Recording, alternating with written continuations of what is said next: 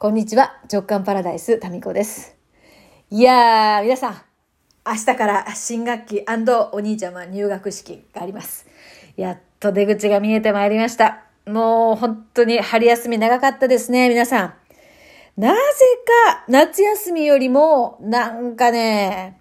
きつい、長い、本当に。えー、そういう春休みだったような気がします。まあ、特に今年はね、あの、中学校卒業生がいたから、さらにその前後もですね、のりしろ的な感じで、まあ、イレギュラーなことが多いじゃないですか。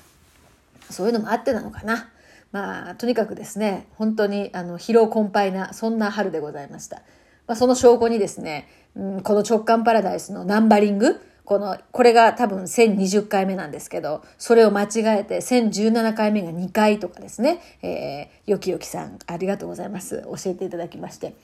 とか、あと、うちの自分家の駐車場のポールに、えー、駐車、車庫入れの時にですね、ぶつけたりとかね。うん、また新たな歴史が車に刻まれましたね。その、前も後ろも、右も左も、全方位、えー、傷だらけでございます。はい。まあいいんですよ。まあ、これもね、車に対する、何ですかね、思いというか、車というものに対する、うん、それぞれの価値基準。いや、だからぶつけたことに対して、その正当化トークはもういいから。まあ、だかあんまりね、その、ちょっとぐらい傷ついたところで、あんまりね、気にしないんですよね。それは大事に乗ってないっていう意味じゃなくて、なんか、乗り物だから別にいいんじゃないですかっていう。移動手段ですからね。うん、そこになんかあんまりこうちっちゃい傷がついたからうわーとかはないですね。だから錆びてても、あの、そう、あんまり気にしなかったり、あの、これガソリンスタンドとかでこっから錆びていきますよなんて言われるんですけど、え、だからやっぱ錆びても別にいいんですけどっていう。でも多分錆びちゃダメみたいですね。えー、一説によるとそこから車がなんか弱くなっちゃって割れ、割れるというか、そこから折れたりする車が折れるってどういうこと？そこの部分が。うん。で、ですから弱くなるので錆びない方がいいっていう話を聞きまして、あ、そういうことねと思ったんですけど、まあジムにもね、24年5年乗ってますけど、もうめっちゃ錆びてるけど、まあ、あの車は特にね、えー、うちの子は、うちのジムニーは丈夫なのかもしれませんけど、びくともしないですね。本当によう走るんですわ。うん、まあ、錆だらけですけど、別にどうってことはないということで、うちの、そのね、もう一台のこれフリードなんですけど、もう、あの、うん、いっぱい傷ついてますけれども、別に誰も気にしてません。はい。ということで、まあ、それね、ぶつけたり、自分のね、自分家の駐車場ですよ。もう何百回駐車してるんだっていうとこなんですけど、そこでぶつけたりね、本当にいろいろありました。それでなんかね、私やばいなと思ったのが、そう、ちょっとね、この前段階の状況説明から言わなきゃ話が通じないんですけど、長男のですね、高校のカバンを買いに行ったんですよ。自由なんですよね。で、まあ、教科書とかが多くなるので、リュックのタイプになっている教科書とかこういっぱい入れても耐えられるようなものってなったら、なんかスポーツ用のこう、ナイロンのそういうリュックではなくって、こうちょっとがっしりしたものじゃないと、まあ3年間持たないかなと思いましてですね、先日一緒に買いに行ったんですよ。長男、次男と私とですね。で、まあ、長男はなんとなくインターネットでいいかなって思ってるのもあったみたいなんですけど、まあ行ったら行ったで物を見て、まあこれでもいいかなっていうふうにして決めました。1万ちょっとかな。で、もちろん次男はただついてきただけなんですけど、次男はですね、前からボールが入るそのリュックが欲しいっていうことをですね、ずっと言ってまして、で、そういうタイプのって私がたまたま見たのが高いんですよ。で、もうそんなボールはボールで手に持っていけばよくないってことで、ずっとこう、それはね、そのうちそのうちみたいになってたんですけど、まあ、どさくさに紛れてですね、次男がもうこれが絶対いいっていうのをもう、しょってですね、これは僕のだみたいな。で、まあ、あんたそれ、それ1万2000円ぐらいしたんですよ。1万2000円ってそれ高校生とかが買うやつだからねって言ったら、高校になってもこれ使うみたいな。ことを言い出しまして、絶対だな、みたいな。高校になるまで使うんだなっていうことを確認した上で、あの、買ったんですよ。で、そうするとですね、もうそれが、ウーバーイーツの人みたいな感じなんですけど、もう本人はですね、とってもそれは気に入っていて、早速もう今もですね、それを背負って遊びに行ってるんですけど、もうこの近所ではですね、えー、ウーバーイーツっていうふうに言われてます。そのまんま。いや、本当にウーバーイーツなんですけど、まあ、次男は次男でそれで、まあね、高校まで使うんで、年で割ったらかなり安いとも言えるかもしれません。まあ、使うっちゃ多分言ったら使うんで、破れない限り使うでしょうと。で、まあ、そ、次男のはちょっと横道にそれましたけど、問題は長男なんですよ。で、それを買ってきて、えー、あんまりこう、あんまりこう、自分がこれ欲しいとかですね、これは嫌だみたいなことを主張しないんですよね、いつも。だから、うん、まあ、それでもいいんじゃない？あれでもいいんじゃない？うん、別にどっちでもいいんじゃない？高校決める時もほらそうでしたから、最終的にどうすんのって言ったら、9時でよくない？みたいな。いや、ほんとマジで、マジで9時なんつって。まあ、そういう感じでどっちでもよくないっていう感じでですね、まあ、近い方の高校に結局決めたんですけど、でもカバンの話に戻しますとね。で、買ったのはいいんだけど、やっぱなんかどっかで自分、自分インターネットで見てたやつもちょっと気になったみたいで、お母さんちょっと見てって言って、で、その自分が選んでたやつを私に見せてくれたんですね。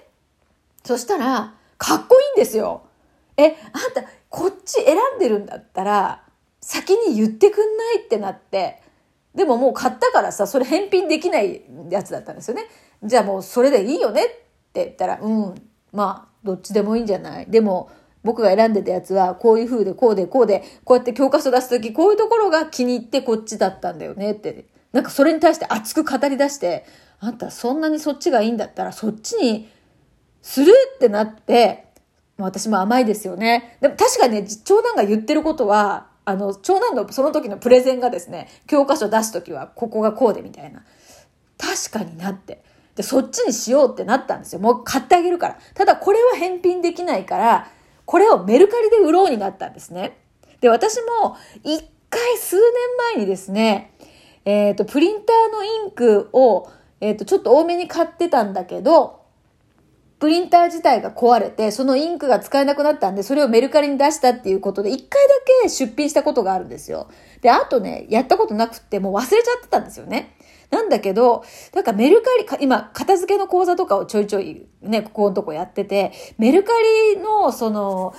もう一回ね、やって、あれから数年経ってますから、もう一回ちょっとやって、これが、こう、めんどくさい度がどれくらいなのかとかいうのも、あの、聞かれた時にね、答えられるようにしといた方がいいよなって思ってたんですよ。でもわざわざなんか売るものとか探すのもなんか面倒じゃないですか。でも今回、切羽詰まってですね、今日買ったのを早いうちに出しといた方がきっとほら、新学期同じような感じでお子さんのバッグとかね、えー、それと、まあ、あと会社に行く時のバッグとか探している方もいると思うので、出すなら今だなって思ったんですよ。それでもすぐその日にですね、もう写真撮ってメルカリにアップしたんですよ。そう。さあ、簡単よね。やっぱり やっぱり簡単でした。もう超簡単で。で、まあ、うんと、それが税込みで1万4000いくらだったんですけど、まあ、メルカリでね、買う人はちょっと安いお得感っていうのを求めてるわけなので、まあ、ちょっとね、安く、今日買ってるのに今日売るんですけど、もうかなり安くですね、送料とか、ほら、手数料とかいると、私的には多分4、5千円のマイナスなんだけど、まあ、この経験が大事だと思って、で、あの、長男に写真撮らせてですね、それで、あの、アップして、売れたんですよ。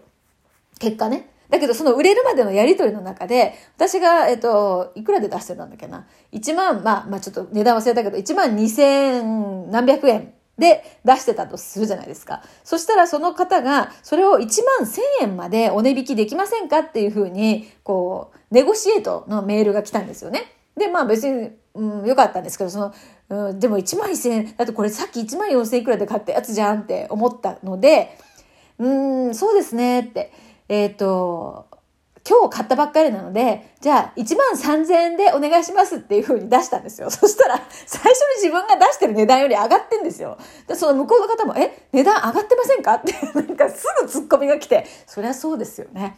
本当に、本当に申し訳ありませんって感じで、まあそういうこう値段のやり取りまでも、なんかね、うっかり上がってるなんか向こうは値下げをしようと思ってメールくれたのに、じゃあ、じゃあ、そうですね、えー、1万3000までなら、あの、ね、お値引きできますっていうか、値引きっていうか値上がってるんですよ。でも突っ込まれて。すいませんっ、つって。で、結局1万1000円だったかな？まあ1万1500円だったかな？まあそれぐらいで、あの、向こうの方がですね、あの、言った値段に近い値段でもう送ってですね、あの、うんまあだから発送料とかメルカリの手数料とかではかなりマイナスにはなったんですけど、でも私としてはこうメルカリにまた、えっ、ー、と、出品するっていう、もう、やんなきゃやんなきゃみたいな案件が片付いたことで、ものすごくスッキリしたんですよ。で、楽ね。いやもうなんてもう楽、やっぱりメルカリは。それで、その、机の上をですね、ちょっと片付けがてらですね、あ、これもいらないわ、これもいらないなと思って、そのそばからですね、写真撮って、どんどんどんどんこうね、今バーコードとか読み取るとすぐ、ほら、もう説明文とかさ、勝手にできちゃうんですよ。説明文的なやつ。必要な情報がね。だから入力するのももう本当に少ないので。で、入れて出品したらなんかね、出した先から売れていくのよね。それで、まあ私の値段の付け方が多分適当で安いんだと思うんですよ。うん。なんか比べてさ、研究してこれいくらぐらいかなみたいな感じにしてないから、もうなんかその時の思いつきでさ、パパパパって出してるんでね。で、売れちゃってさ、で、それをもううちコンビニすぐ近くにあるから、この箱に入れて、ポイポイコンビニに持っていけばね、それで済むわけでしょすごいよね、このシステム。そうでまたさ、この箱とかも準備してないから、別にこのメルカリ用に。ちょうどいいのがさ、あるかなと思ったら、あるのよね。なんだこの不思議。もうジャストサイズ。びっくりする。だからね、何でもこう、タイミングよくさ、タイミングいいものが横にあるんだよね。えー、何の話かわかりませんけど、まあそういうことで、その値段も間違えちゃう、間違えちゃうぐらい、なんかいろいろ疲れたんですけれども、でも、明日から、あやっと新学期が始まりましてですね、私ももういよいよ、いよいよもう、原稿書かんとやばいやんっていう、もうそういう状況になっております。ということで、本当あと数日、まあ地方によってちょっとね、その地域によって始まるの時期が違うところもあるかもしれませんが、まあ、いずれにしても新学期万歳ですよ。はい。ということで、メルカリもまあね、簡単でしたという、そういうエピソードもお話しました。